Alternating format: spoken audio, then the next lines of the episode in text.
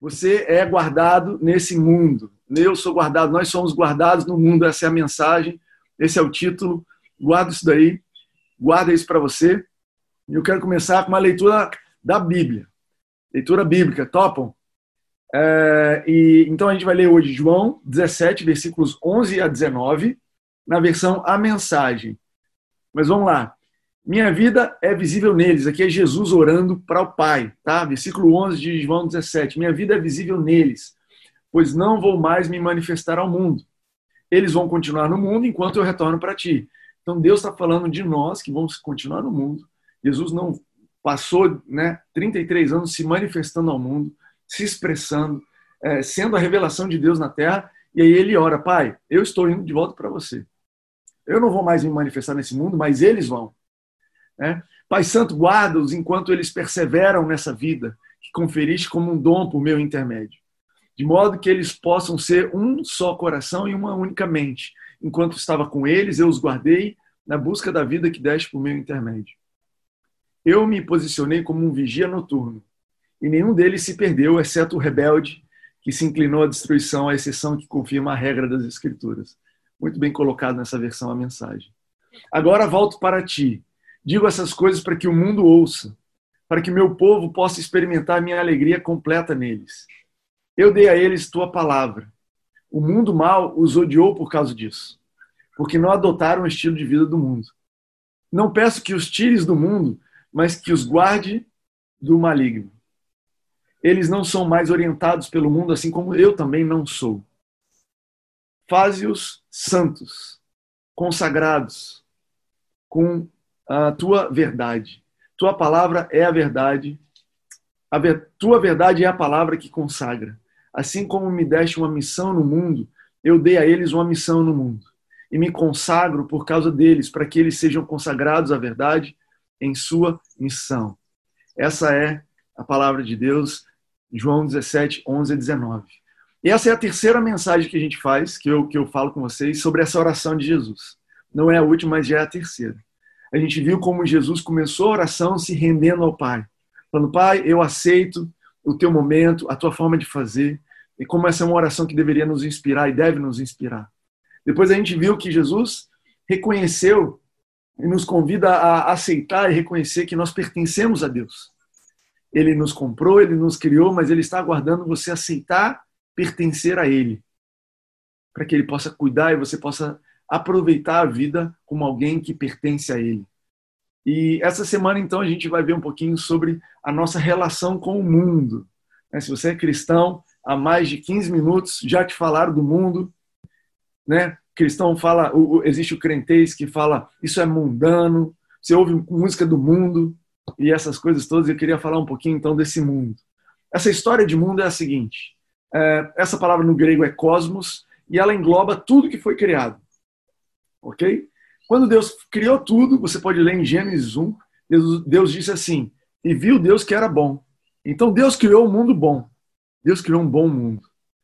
Ah, mas ele colocou esse mundo sobre a autoridade do ser humano. Presta atenção nisso. Deus colocou, Deus nos delegou a autoridade sobre esse mundo. E as nossas escolhas corromperam o mundo. As minhas e as suas escolhas corromperam o mundo porque o ser humano se colocou debaixo do domínio do pecado. E os, então, se nós tínhamos autoridade sobre esse mundo, quando eu estou debaixo do domínio do pecado, o pecado também acaba tendo autoridade sobre esse mundo. E Romanos 12 fala bem sobre isso. Diz assim: portanto, da mesma forma como o pecado entrou no mundo por um homem, e pelo pecado a morte, assim também a morte veio a todos os homens, porque todos pecaram. Então, Paulo, escrevendo aos Romanos, ele deixa muito claro que o pecado, a morte, o que a gente vê de um mundo corrompido veio através de um homem. Veio através da decisão do, do homem. E não é difícil perceber isso quando a gente está no meio de uma quarentena que você vê que só o fato dos seres humanos ficarem em casa, a natureza já respira. O, ser, o mundo já reage. Você começa a ver é, o mar mais limpo, o ar mais puro. Por quê? Que nós continuamos dominando esse mundo e continuamos tomando as decisões e o mundo continua se corrompendo pelas nossas decisões. Mas Deus, ele não abandonou o mundo. Você pode dar um, um, agradecer a Deus porque ele não abandona aquilo que ele faz? Eu e você, a gente é louco para abandonar o que a gente faz, né? A gente começa a construir uma coisa, ficou ruim, vou embora, tchau, não quero de novo, começa do zero. Quero um outro emprego, um outro casamento, uma outra família, eu quero um outro, o que for. E, cara, nós somos falíveis, mas Deus, ele não abandona o que ele cria. Ele não abandonou o mundo. Pelo contrário, ele amou o mundo e enviou Jesus para salvá-lo. Olha que loucura. Assim como através de Adão o mundo inteiro se corrompeu, através de Jesus o mundo inteiro tem a salvação pela graça. Olha que está escrito também em Romanos 5. Diz assim: se pela transgressão de um só a morte reinou por meio dele, muito mais aqueles que recebem, que recebem de Deus a imensa provisão de graça e dádiva da justiça reinarão em vida por meio de um único homem, Jesus Cristo. Você acredita que através de um só homem o mundo se corrompeu? Muito mais através de um só homem, Jesus, o mundo tem a salvação. Mas o mundo odeia Jesus. O fato aqui, colocado na oração de Jesus, é que o mundo odeia Jesus. Porque Jesus é evidência de que o mundo é mau e que o mundo precisa de um Salvador. Vou te dar um exemplo. Você lembra na época do colégio? Para alguns faz muito tempo e eu estou começando a esquecer as coisas do colégio, mas ainda estou firme no colégio. É, lembra na época do colégio aquele teu amigo nerd que se comportava bem, que tirava boas notas? Ele não era muito popular, era? Não sei se era você, esse garoto, mas ele não era muito popular porque quando o garoto fazia o certo, tirava nota boa, ele evidenciava que todo mundo não estava estudando direito ou não estava se comportando direito. Aquele garoto era a irritação, que todo mundo tirasse nota ruim, a gente podia dizer assim, não, o problema está com o professor que não ensina direito. Mas na hora que um garoto tira nota bem, aí, e agora? Como é que funciona? É, agora fica claro que o problema somos nós. E sabe, quem quer acertar tem o prazer na verdade. Quem quer acertar e tem honestidade de coração para acertar, tem prazer quando alguém fala: olha, não é assim assado. Ótimo, eu quero acertar. Mas quem só quer bagunça, odeia a verdade. Odeia essa, essa é, é, luz que brilha e mostra: olha, isso não está certo. E por que, que isso é importante? Por que isso tudo é importante para a mensagem de hoje, para você aqui hoje? Porque assim como Jesus foi enviado ao mundo com a missão de mostrar ao mundo que existia a necessidade de um Salvador e ele foi enviado como esse Salvador, Deus não é aquele que simplesmente aponta o erro, ele vem e te ajuda a resolver. Você foi enviado ao mundo com uma missão. Eita! Você foi enviado, você não está nessa vida a passeio. Você está achando que a sua vida está a passeio? O seu sonho é ser um influencer, filmando, tirando foto em cada lugar do mundo. Nada contra os influencers e acredito que você pode estar cumprindo a sua missão viajando pelo mundo ok? Mas você não está nessa mundo a passeio, você está nesse mundo porque você tem uma missão, a sua missão é manifestar Jesus para o mundo. A sua missão, onde você se encontra, é mostrar que, um, existe necessidade de salvação, e dois, Jesus já deu essa salvação, ele já perdoou os seus pecados, ele já resolveu o que você está passando. Então, percebe que ser cristão é muito mais do que simplesmente ser salvo e abençoado. Se a sua vida cristã se resume a ser salvo e ser abençoado, meu amigo, está perdendo uma parte do que você veio fazer aqui. Se a tua oração consiste simplesmente em Deus me abençoa, Deus cuida de mim, Deus me protege, então você está esquecendo que você está aqui nesse mundo por uma missão. Uau! Eu quero te convidar a abrir o seu coração para essa missão nessa manhã. Onde você estiver, do jeito que você estiver. O Espírito Santo, ele tá, ele habita em nós e ele nos ajuda a expressar Jesus onde nós estamos, da forma graciosa, de uma forma maravilhosa. Sabe, é lindo que ele nos chamou para essa comissão. Estamos juntos participando disso. Ser cristão é mais do que ser salvo e ser abençoado. Ser cristão é manifestar Jesus para esse mundo. Timóteo, esse mundo onde? Na sua casa. Isso. No seu grupo de WhatsApp. Esse é o mundo que precisa da manifestação de Jesus. Ah, na sua família, no seu trabalho, na sua rua, na esquina, num trânsito, no, no meio de uma confusão no trânsito. Uau, tá uma confusão aqui. Jesus precisa ser manifesto nesse lugar. Espírito Santo me guia. Tá na hora, me mostra como fazer. Eu quero expressar Jesus, porque eu sei que eu não estou aqui por acaso. Eu não estou aqui a passeio. Eu não estou aqui sem uma missão. Eu não estou aqui avulso. Eu estou aqui porque Jesus precisa ser expresso, manifesto, porque esse mundo não foi abandonado.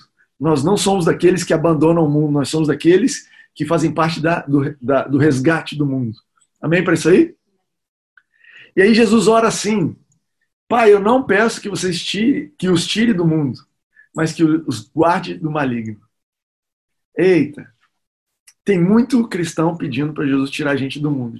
Pai, me tira daqui. Já viu essa figurinha? Ah, eu não coloquei, eu devia ter colocado essa figurinha no meu, na minha projeção. Tem uma figurinha que é Jesus ligando assim: Deus vem me resgatar. Jesus me salva. Sei lá como é que é a figurinha, depois eu vou pegar ela. Jesus me tira daqui. Quantas vezes você orou e falou: Deus me tira dessa confusão. Deus me tira dessa família. Deus me tira dessa igreja. Deus me tira desse trabalho. Deus me tira dessa esquina. Deus me tira dessa bagunça. Tudo bem, eu entendo. Eu também faço oração de vez em quando. Deus, dá para rolar uma abdução assim, tipo teletransporte? Eu, eu, eu entendo. Mas você sabe qual é a resposta? A resposta é a oração de Jesus. Eu não oro para que os tires do mundo, mas que o guarde do maligno. Nós estamos aqui porque Jesus precisa ser conhecido. As pessoas à nossa volta precisam conhecer que existe uma forma diferente de viver. Precisam conhecer que existe uma forma diferente de resolver. Precisam entender que existe uma forma diferente de encarar o coronavírus, encarar a quarentena. Elas não vão saber. Você é diferente porque você conhece a verdade. E aí entra o que Jesus fala sobre ser santificado. Deus ora assim, falando: olha, santifica eles, assim como eu me santifico. E ser santificado significa ser separado, ser diferente. Ser santo é ser dedicado a Deus, não é ser perfeito ou sem erro. Ser dedicado. Deixa eu compartilhar com vocês um pouco de papo nerd aqui, porque eu trabalho, eu, eu, meu trabalho durante a semana é como é, eu trabalho na área de tecnologia. E quando você vai contratar um, um, serviço de internet, não sei se você sabe disso, existem duas modalidades que você pode contratar serviço de internet. Um é uma conexão compartilhada, que a maioria de nós temos em casa. E esse, outro jeito que você pode comprar, você pode contratar, é um serviço de conexão de internet dedicada. Anota isso daí, porque Timóteo também é cultura, você pode tirar onda com seus amigos nerds. O cara fala assim, pô, eu contratei uma internet de 200 MB, aí você vira e fala, é compartilhado ou é dedicado? Ih, caraca. O que, que isso quer dizer? Que quando a conexão é compartilhada, naquela mesma estrutura passa informação de todo mundo. Um pouquinho para um, um pouquinho para outro. A, o provedor de, de, de internet ele está é, tentando te ajudar no meio desse consumo ali. Mas quando você tem uma conexão dedicada, só a sua informação que passa ali. Não tem informação de mais ninguém. Entende isso? Aquela fibra, aquele cabo, só vai passar a sua informação. É de você com o outro lado, do outro lado com você. Isso é perfeito para você entender o que significa ser santificado. Ser santificado significa que eu tenho uma conexão dedicada com Deus. Eu tenho uma vida, eu me dedico a Deus, uma conexão que ninguém obstrui, não passa outra informação aqui, é eu direto com Ele, Ele direto comigo. Olha que loucura. E o que é que te diferencia? O que é que te dá essa conexão diferenciada? O que é que te santifica? Conhecer a verdade. O que te diferencia das outras pessoas não é porque você nasceu na igreja ou porque você se converteu há pouco tempo. O que te diferencia das pessoas não é porque você ora mais ou porque você ora menos. É porque você conhece a verdade conhecer a verdade. Quando você recebe a palavra da verdade, você se torna semelhante a Deus e diferente do mundo. Essa verdade, ela te reorienta os seus pensamentos, as suas palavras e as suas ações. Você achava que a verdade era uma. Você vivia de acordo com uma regra, uma forma. Você vivia de acordo com um padrão. Mas agora que você conhece a verdade, você vive diferente, você pensa diferente, você fala diferente. Então Jesus, ele fala nessa oração que ele se santificava. Olha que louco. Você imaginaria assim, por que Jesus precisa se santificar se ele nunca cometeu erro? É justamente porque santificar não é ter erro ou não ter erro, é ter uma conexão dedicada. Então, Jesus se mantinha conectado ao Pai como fonte exclusiva de orientação na vida dele. Pega isso daí. Jesus se conecta, se santificava porque ele se mantinha conectado em Deus e aquilo era a fonte exclusiva de orientação. Eu, apesar de eu estar com fome, a minha fonte de orientação não são os meus sentimentos. Eu não vou transformar essa pedra em pão, porque a minha fonte exclusiva de orientação é a tua palavra. Apesar de eu não estar com vontade de fazer isso, eu não vou seguir a minha vontade, porque a minha fonte exclusiva de orientação é a tua palavra. Eu vivo de acordo com a tua verdade, não de acordo com os meus sentimentos que vão e voltam, não de acordo com meus pensamentos que hoje eu acho que eu sei, amanhã eu não sei, não de acordo com o que estão me sugerindo, não de acordo com as minhas tradições. Eu me dedico a você porque eu, eu tenho uma conexão dedicada com o Pai. E essa é a fonte exclusiva de orientação para a minha vida. Gente, pega isso daí, porque isso é poderoso para você. Pega isso daí. E aí, Deus respondeu a oração de Jesus. Jesus não falou, Pai, santifica-os na tua palavra, na tua verdade. Deus foi lá e te deu uma conexão dedicada com Deus, com Ele. Ele te deu um novo espírito, você nasceu de novo ao aceitar Jesus, e o Espírito Santo vem morar dentro de você. Você não passa por uma conexão por fora, você não precisa passar por uma interpretação de alguém. Que bom que existem igrejas, que bom que existem pregadores, que bom que existem pessoas que podem te ajudar, mas a sua conexão com Deus ela é direta. A tua inspiração pelo Espírito Santo ela é direta. A tua orientação do que fazer, do que falar, do que sentir, ela está contigo o tempo todo. Você tem a resposta de oração, porque Deus responde a oração de Jesus. Cabe a nós aceitar essa conexão exclusiva. Cabe a nós aceitar essa fonte exclusiva de orientação. Essa é a forma de viver nesse mundo. Pai, eu não oro que vocês tirem, tirem eles do mundo mas dê a eles uma conexão direta com a verdade, para que, mesmo estando no mundo, eles possam manifestar quem eu sou, manifestar a salvação, através de uma orientação direta do Espírito Santo. Isso é bom demais, gente, isso é bom demais. Agora, Jesus também fala sobre sermos guardados. Esse conflito da forma de viver do mundo e da forma de viver de Cristo, esse conflito entre uma conexão dedicada me dizendo vai para cá e essa conexão compartilhada, me dando inputs diferentes, isso é um conflito real e sério, não é brincadeira. Não é brincadeira. Apesar de Deus, Jesus ter feito tudo por nós, a nossa batalha da fé é real. Ela é real. 1 Timóteo 6 fala assim: combata o bom combate da fé. É o único lugar na Bíblia que te convida a entrar numa, num combate. A Bíblia fala sobre o combate contra o pecado, mas ele não te convida a arrumar essa briga, a comprar essa briga. Se o pecado vier, você luta contra ele. Mas o combate da fé te convida a lutar. Combate, vai para cima. Porque o diabo quer te destruir. O, o diabo, ele vai te destruir se você permitir. Ele não está aqui para te atrapalhar. Ele não está aqui só para te fazer dar uma tropeçada. Ele está nessa para te destruir. Se a tua fé permitir, ele vem com tudo. E essa é a estratégia dele, né? Ou ele finge que ele não existe, e você nem sabe tá ele está te enredando, te enrolando, ou ele se mostra grandão, né?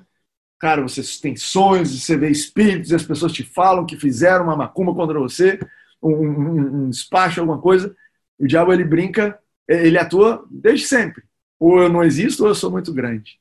Mas a forma como o Jesus pede ao Pai para nos guardar é: guarda para que a mente e o coração dele sejam um comigo, um contigo.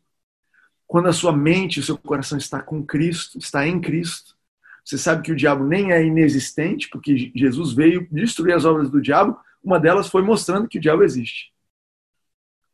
E outra coisa que Jesus veio fazer foi derrotar o diabo. Então, quando você está com a mente e o coração em Cristo, você sabe que o diabo existe, mas ele é um derrotado. Você sabe que ele existe, mas ele já morreu. E Jesus diz assim que ele guardava os discípulos quando eles estavam aqui na terra. Como é que ele guardava? Mostrando a verdade espiritual nos contextos. Não é isso? Quando, todo, quando eles estavam ali querendo brigar, quem é o maior, quem é o maior, Jesus vinha e mostrava uma verdade espiritual, dizendo assim: no reino de Deus, o maior é o que serve. Eita, o diabo está querendo gerar uma confusão entre vocês? Está querendo te enredar para o jeito do mundo? Mas Jesus guardava os discípulos revelando a verdade espiritual. Opa, não é assim. Quando eles queriam desanimar, quando eles olhavam para as coisas do mundo falaram, cara, não está funcionando, Jesus falava: lança a rede, porque a verdade espiritual é que você vai colher, você vai pescar uma, uma, uma, um resultado sobrenatural debaixo da minha palavra. Então você vê que Jesus sempre foi conduzindo os discípulos, mostrando a verdade. Ah, o mundo está querendo que você fique desanimado porque você vai ficar desempregado.